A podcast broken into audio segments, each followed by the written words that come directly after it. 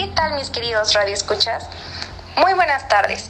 Bienvenidos a un nuevo episodio de su programa favorito, La Necropolítica de Género. El día de hoy nos centraremos en el análisis de cómo es que estamos viviendo desde hace muchos años ya y que hay cambios radicales que han sido causa de violencia de género. Y bueno, el día de hoy tenemos a tres estudiantes de la carrera de psicología, quienes responden al nombre de Tania Jiménez, Samantha Correa y Lizeth Chescas. Para este segmento, por favor platíquenos un poco acerca de su investigación. Tania, buenas tardes y bienvenida. Hola Yaque, muchísimas gracias por invitarme. Samantha, de igual manera, muchísimas gracias por estar aquí. Buenas tardes, el gusto es mío. Y Lizeth, muchísimas gracias por acompañarnos. Muchas gracias por la invitación. Y bueno, comencemos chicas. Ahora, Tania, por favor, ¿podrías darnos una breve introducción? Claro que sí, comencemos por favor con la definición de necropolítica.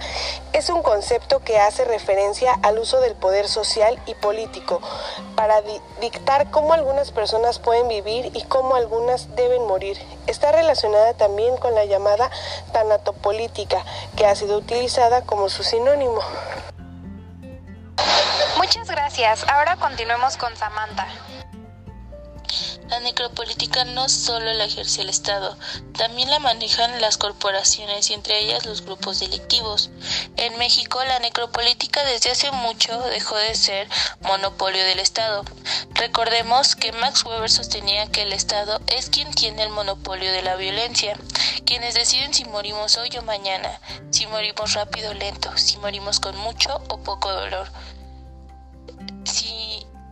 nuestros cadáveres se mutilan o se esconden, si se incineran o se disuelven en ácido, o se cuelgan de un puente. Quienes deciden todo eso son las mafias, los carteles del narco, los grupos armados, son quienes tienen el poder sobre nosotros, aparte del Estado.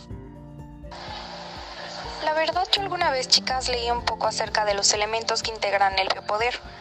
Y pues bueno, se divide en dos grupos, la política, que es el trabajo de muerte, y la soberanía, el derecho de matar. Estos dos conjuntan al Estado, y el Estado forma parte de todo lo que predomina en el biopoder, que es el dominio de la vida sobre el que el poder ha sido establecido y por el que se rige su control. Además de que las bases normativas o mecanismos que tiene son tres, que son el estado de excepción, el estado de sitio y la relación de enemistad. Estos datos son de acuerdo a sus estudios, investigaciones y perspectiva, pero ahora, Liz, por favor, platícanos un poco. El presidente López Obrador no solo quiere cambiar la actitud moral de los mexicanos, no solo quiere convencerlos de la maldad y la violencia. ¿A qué te refieres exactamente? Pues sí, Hay algo que podamos hacer además de leer la cartilla moral y obedecer a la Guardia Nacional para liberarnos de la dictadura de la muerte que nos han impuesto? ¿Hay otras maneras de resistir a los mandatos de la necropolítica nacional? Haciendo alusión a lo que comenta Liz, necropolítica, administración de la muerte, diversos teóricos de África, América Latina y Europa del Este han destacado que el biopoder no funciona igual en todas partes y que es insuficiente para explicar los objetivos de las relaciones de poder en el tercer mundo, donde la violencia criminal y de Estado revelan que el objetivo es la regulación no de la vida, sino de la muerte. La biopolítica puede pensarse como un ejercicio sobre la población, en tanto un problema económico, mano de obra, longitud de vida, alimentación del trabajador, capacidad de resistencia energética de los cuerpos asociados a la rentabilidad de los procesos de producción, etc. Claro, la salud también es importante, pero no lo principal. La salud que se genera para que a su vez la salud pueda generar beneficios económicos.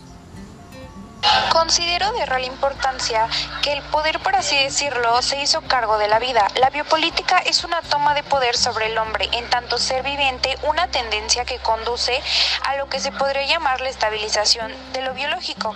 La biopolítica también trabaja con la población como problema biológico y como problema de poder. Esto no lo explica Foucault.